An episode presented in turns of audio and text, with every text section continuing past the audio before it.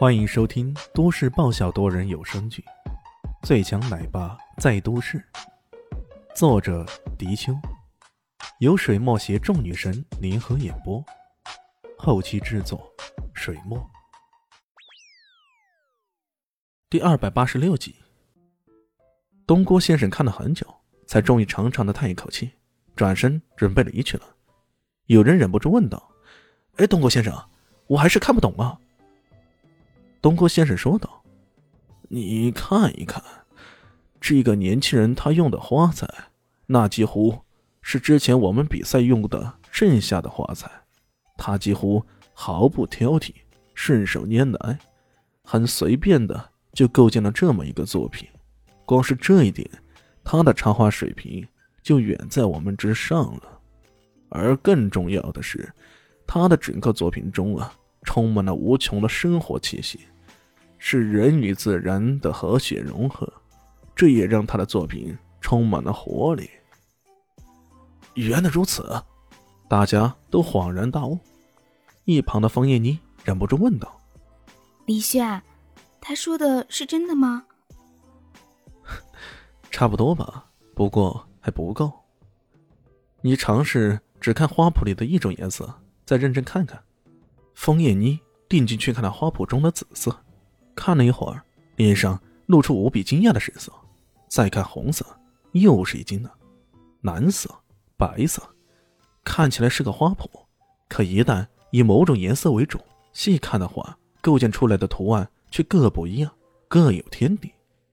李轩在说道：“你再以某花朵来看看，花；再以某花为中心细看，又是另一番情景。”这。这也太神奇了吧！难道这便是传说中的那种一花一世界，一叶一乾坤？这这也太厉害了吧！枫叶妮忍不住感慨起来。李迅耸了耸肩：“哎呀，我这个只能算得上马马虎虎之作，真正厉害的还是教我那家伙。那个家伙的作品。”才是真正被称之为变态的作品啊！他的这一句话让周围的人一个趔趄，差点没摔倒在地啊！开玩笑，这个作品只能算的是马马虎虎之作，那还怎么给人活路啊？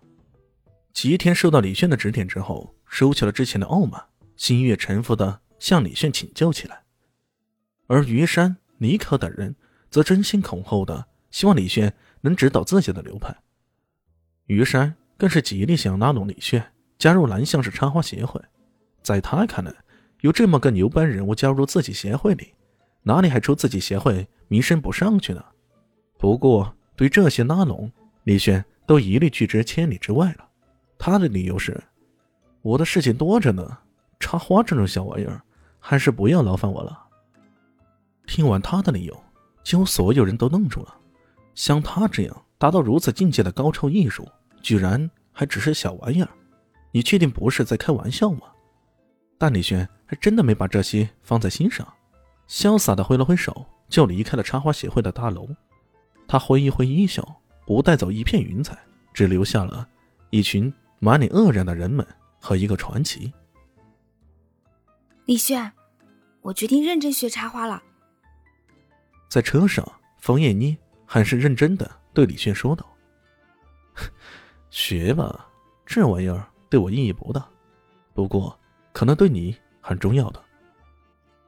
啊？为什么？不为什么。李迅可不想将方妈妈那时说的话先告诉他，因为这显然还不是时候。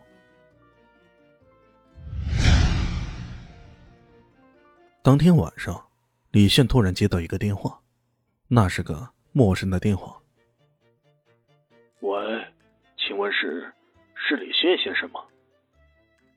声音有些晦涩，似乎很久没有与人说话似的。我是，你是谁啊？李炫感到有些奇怪了，毕竟回国以后知道自己电话的人并不多，怎么会有人无缘无故拨通自己的电话呢？我是何贵全呢？何贵全，谁呀？李迅一愣，突然想起来了，原来是另一个阿贵，是阿贵介绍的生物学博士。当时自己还说呢，是不是叫阿贵的人都容易读到高学历的呢？他的脑海里浮现出一个西服皱巴巴、发型老土，还戴着厚厚眼镜的形象。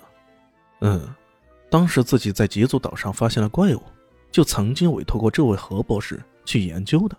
现在结果出来了，肯定是这样的。于是他连忙问道：“何博士，是不是那个研究有成果了？”“是的，经过深入的研究，我们初步怀疑那头怪物是人工合成的。”“什么？人工合成的？”这话一出啊，李炫的脑海里顿时出现了软件 PS 那样的奇怪想法。过程。比较复杂，我简单介绍一下吧。大概就是有人将金鱼的基因注射到鳄鱼身上，使它具备了两者的特征。这种想法真的太精妙了，太富有想象力了。我之前怎么就想不到呢？李迅一听呢，差点要跪下了。哎呀，大哥，这种做法不是有违天和的吗？有违伦理的吗？你居然还如此大力推崇！这是不是有点不对劲呢？那知不知道是什么人干的呀？李炫问道。我怎么知道啊？我还想问你呢。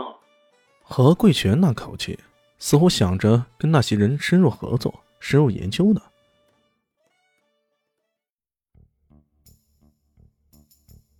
本集结束了，感谢你的收听，喜欢记得订阅加五星好评哦。